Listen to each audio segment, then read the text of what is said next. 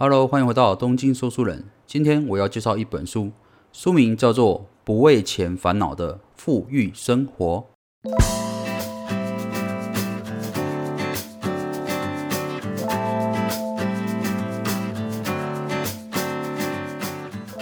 OK，那一开始我想先分享啊一个小故事哦。那这个故事的主角叫做雾啊，他是一位日本人。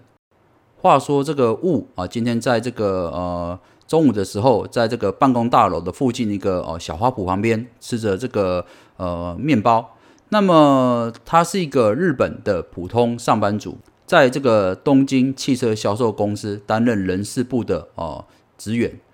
那一个日本的普通上班族职员怎么会中午只吃这个面包呢？那事实上啊，雾他自边吃面包啊，他也自己边喃喃自语说道：“我是什么时候变成这个样子的呢？我是什么时候变成这个样子的呢？”这边先简单介绍一下雾的家庭状况哦。雾跟一个太太还有一个孩子哦，住在这个东京近郊的一个中古透天屋哦。那么他的太太是他大学时期的学妹，还有一个可爱的儿子叫做浪。那么原本啊三个人是一个啊幸福美满的小家庭，但是在儿子浪三岁的时候哦，突然觉得他性情比较暴躁，而且呃非常好动哦，所以他们带着儿子去检查之后啊，发现这个医生判定为他儿子是发展障碍症哦。那么哦，这个温柔的太太为了能够好好照顾这个唯一的宝贝儿子哦，所以辞去了原本的工作哦，在家照顾孩子，然后空闲的时间哦，就去打工赚赚外快哦。原本这也没什么不好的，但是没想到哦，过没多久哦，雾的父亲哦，他也是中风了。那中风之后哦，因为雾他本身在东京的房子也很小，所以说他只能送自己的父亲去疗养中心。那没想到送到疗养中心之后，才发现这个父亲在中风之前哦，积欠了一批赌债哦，导致这个雾每个月除了要再支付疗养中心的费用以外，还要偿还赌债哦。那么这个主角物啊，他在这个东京的收入啊，换算成台币的话啊，大概是年收入一百二十万上下。那太太一整年的打工哦，大概台币是接近三十万哦。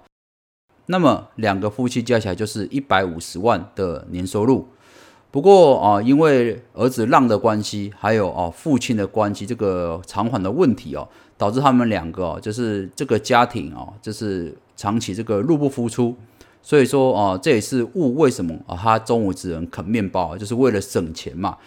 如果每一餐都吃个两三百元的啊商业午餐，那他的零用钱肯定就是不够了。那么就在他们夫妻两个哦在烦恼的时候，没想到他原本啊这个发展障碍症的孩子这个浪，他在学校哦虽然学业不是很好，也受到同学的排挤，但是问题是浪有个独特的才华啊，也就是说他在美劳作品方面哦得到许多的奖项，而且连老师都非常肯定哦，老师哦甚至告诉他们夫妻两个一定要让充分发挥他的能力和才华哦。话说啊，最近有一天啊，这个让在电视上看到这个瑞士知名的公司来日本办这个建筑展，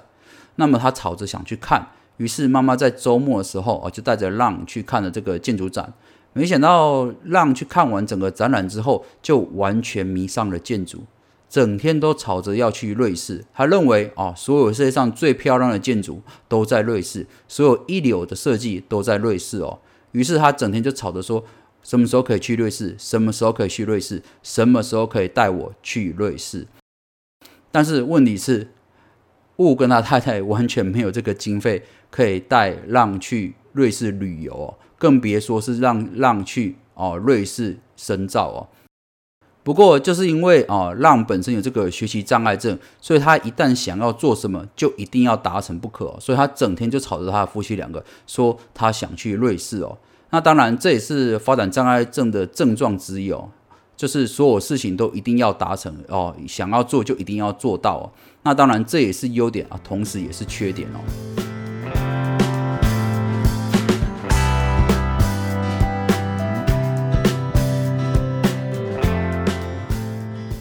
所以讲完这个物的家庭状况之后，你就可以理解为什么物会一个人啃着面包烦恼啊。因为他想到自己和太太未来都会老，但目前的收入根本就没有积蓄，而且连培养儿子到国外念书的经费都没有着落。再加上啊，哦，他们长期这个因为经济的问题哦，夫妻互相忍耐啊，辛苦的生活，所以让你觉得说我每天努力赚钱回来，还要跟老婆领那几千块的零用钱而已，所以他也渐渐不爱跟孩子沟通，也不跟太太沟通哦，完全把家务事丢给了太太哦，导致这个原本哦恩爱的夫妻感情也越来越差哦。但是这个就跟物原本的想象是不一样的。他原本以为，只要学校毕业之后找一份还不错的稳定工作，努力认真，就可以过着哦平凡的日子，但是也可以很幸福的家庭生活。但是现在好像完全变了调哦。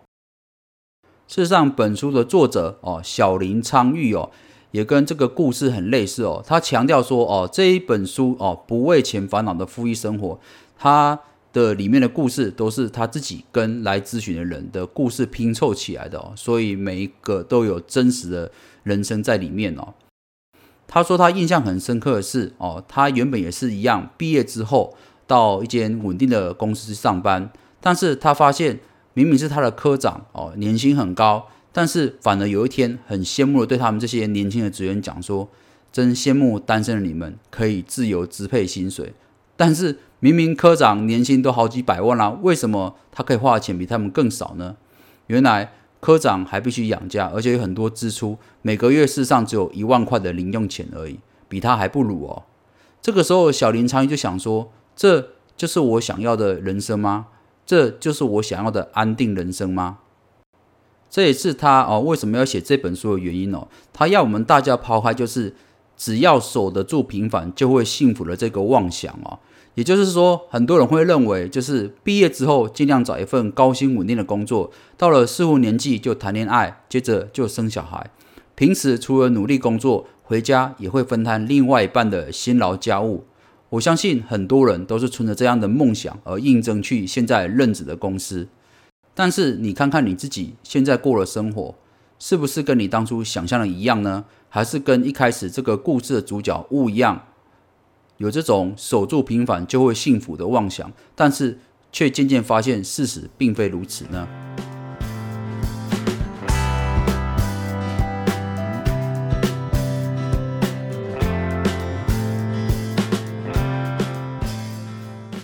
事实上，这种呃学生的时候哦努力学习，毕业之后找一份稳定高薪的工作。然后过着平稳顺遂的人生，这种中产阶级的典型的呃梦想哦，已经渐渐在我们这个社会制度中瓦解的。我相信，如果哦是上班族的你啊，不论是你自己啊，或者是我们身边周围的朋友，都会渐渐发现，这样的中产阶级的美梦哦很难实现，而且能够实现人是越来越少哦。即使夫妻两个人都认真努力工作，未必就能够过着哦安稳顺遂的人生哦。所以这也是为什么啊，我们要修正自己对这种平凡幸福的过时心态哦。我们必须了解到，光是只靠工作的薪水收入是没有办法带来更幸福的人生哦，而是要努力踏出第一步，然后为自己带来更多的收益，或者是其他的业外收入哦，这才是未来哦经济跟世界的走向哦。那当然会有一些朋友讲说。没有关系啊，反正我也没想过什么奢华的生活，我只要平平淡淡的过日子就好。但是，就像一开始悟这个故事一样，人生总是充满了意外。你怎么会知道孩子有什么特别的障碍呢？或者是父亲怎么会积欠债务给你呢？其实，我们的人生就像这个小说主角物一样，总是会遇到突发状况。所以，拥有充足的财富，而不是刚好够用，才会如此重要。